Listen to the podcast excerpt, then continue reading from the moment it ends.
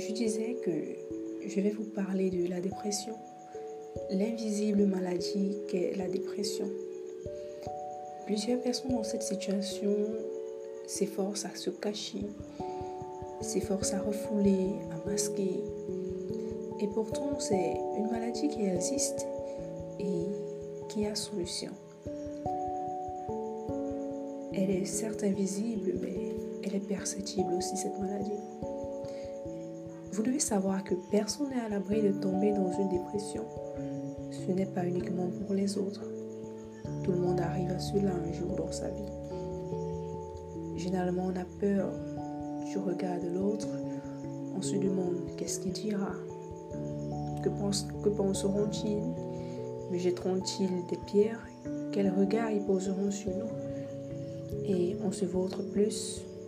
On a peur du jugement je vais vous dire qu'il ne faut pas avoir honte de cela. Si vous êtes dépressif, il faut en parler. Parce que dans ces moments, on a besoin d'être écouté, d'être entouré de ceux qu'on aime, d'être avec des gens qui nous font du bien. Dans ces moments de dépression, lorsqu'on se sent mal, lorsqu'on a l'impression que rien ne nous retient, on a besoin d'être entouré par ceux qui nous aiment on a besoin d'être écouté.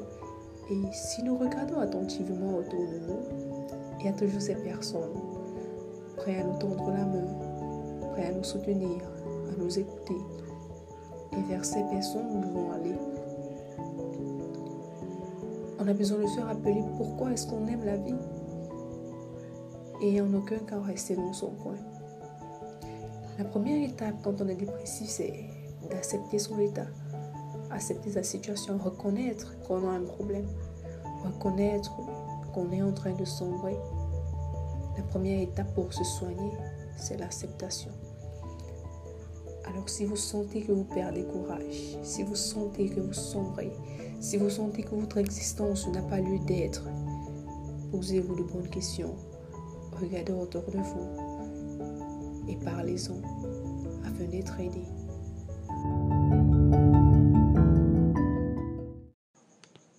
aidé. alors, alors, alors, alors, on y est. Ma propre expérience de la dépression.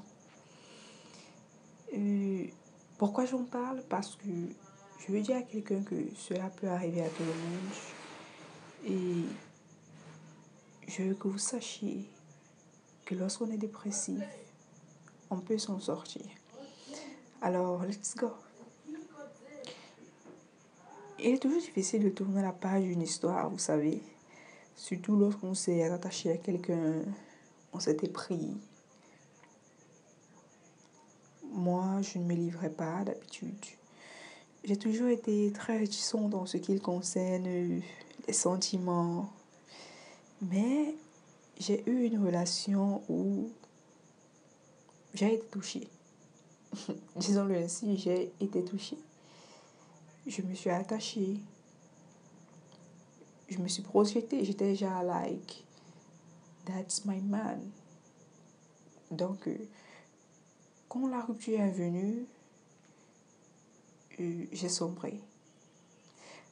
Je vais vous épargner l'histoire entière. Je vais juste spécifier quelques, quelques actions, question de comprendre comment est-ce qu'on se retrouve là. Alors, je vous, épargne tout le tralala et je vous explique. Six mois de bonheur, puis la chute. J'avais une impression d'histoire inachevée, sentiment que j'ai raté quelque chose. Et je passais mes journées à me passer en boucle le film de nos conversations, dans mon esprit, je refusais tous les endroits où nous avons été, où nous sommes allés, ce qu'on s'est dit, nos projets. Des journées, je souriais comme pour garder cette apparence de fille forte. Vous savez, la fille toujours forte, qui doit toujours sourire, qui remonte le moral des autres. La fille toujours enviée, mais on ne m'atteint jamais. C'était un peu ça.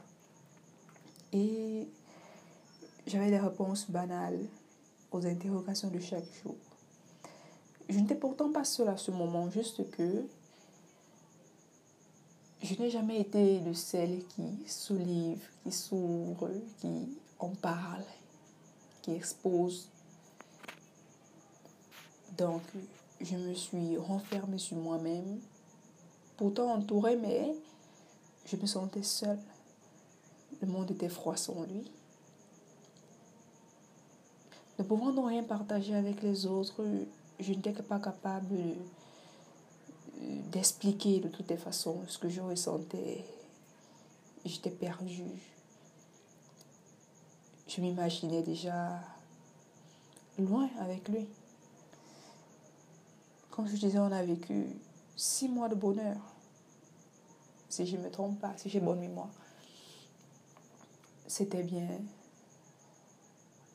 Un jeune homme intéressant qui m'écoutait, qui me calmait, qui partageait avec moi. Étant donné qu'il était plus âgé que moi, il avait une certaine expérience de la vie. Je l'appréciais beaucoup. Et je m'étais vraiment éprise. Mais après ces six mois, jusqu'aujourd'hui, je ne peux pas vous dire exactement pourquoi est-ce qu'il a tenu à rompre avec moi. Anyway, je disais que j'étais bien, tout allait bien, je vivais bien, j'étais joyeuse. La vie était belle, quoi. Jusqu'à ce que je sombre. Donc, après ces six mois, je me sentais davantage seule, je me sentais mal, je voulais être avec personne. Je me repassais tout le temps le film de, nos moments ensemble, de nos conversations, de nos fourries, de ce qu'on faisait, ce qu'on se disait. Et je suis devenue susceptible. Je voulais quand même, mais je voulais pas qu'on m'aide, je voulais pas qu'on m'approche. J'étais désintéressée de tout. Avec des amis, c'était juste d'apparence, mais l'esprit n'était jamais là. Le cinéma était différent sans lui. Mes sorties n'avaient plus de sens. Ma playlist, ma musique que j'adore, ma playlist me ramenait à lui. Ce qui a ce qui m'a mis la puce à l'oreille que j'entre dans une dépression, c'est que je suis devenue insomniaque. Toutes les nuits, je ne trouvais pas de sommeil. Je ne pensais qu'à lui. Je relisais nos conversations. Je pleurais. Et c'était le matin. Le cycle recommençait. Je traînais toute la journée au salon en pyjama. Je ne veux pas sortir. Je veux voir personne. Je veux parler à personne. Je n'ai envie que de lui. Toutes ces choses m'ont fait comprendre que ma pauvre chérie, tu es en train de sombrer. Qui le cru Toi qui ne s'attachais pas, toi qui jouais la fille forte, te voilà aujourd'hui. Te voilà aujourd'hui qui sombre. Et prise de ce jeune homme au préalable qui était juste quoi, the man of my life. Je me disais que I just found them. I found him. Je suis passée du conte de fées en lynchage. Voilà ma crise, mes, mes amis me disaient, ne t'en pas, ça va aller, ça passera. Avec le temps, tu verras. Sauf que bah, le temps, il prend son temps dans ces moments-là. Ah oui. Le temps, il prend, vraiment son temps. Je m'en voulais parce que je me demandais que je fais de mal. Est-ce de ma faute? Je ne pouvais plus l'embrasser, je ne pouvais plus le toucher, je ne pouvais rien avec lui. Vous imaginez la chose. Je me faisais du mal, mais à ce moment, on n'y pense pas. On sait qu'on se fait du mal, mais on s'en fout en fait et on s'habitue à la douleur. Et la seule solution était pour moi de laisser encore ma conscience prendre le dessus, de me dire, mais non, tu peux pas sombrer. Mais non, la vie, elle est belle. Tu as beaucoup d'années devant toi. Il y a plusieurs personnes qui t'aiment autour. Si lui ne t'aime plus, c'est pas grave. Donne-toi de la valeur et remets-toi en selle. Et la chance pour moi a été d'avoir de merveilleuses personnes autour de moi qui, quand je me suis décidée à parler, quand j'ai accepté ma situation, accepté que j'allais mal, je suis allée vers eux et ils étaient toujours prêts à m'aider, à m'écouter, à me consoler, à me rassurer. Et cela m'a aidé. Et aujourd'hui, je peux vous dire que la dépression se soigne. C'est un moment très dur, c'est un moment où on a envie de rien. On se dit, on n'est pas venu pour ça, on n'a pas prié pour ça, mais ça nous tombe dessus. Acceptons juste, faisons le pas vers ceux qui veulent nous aider.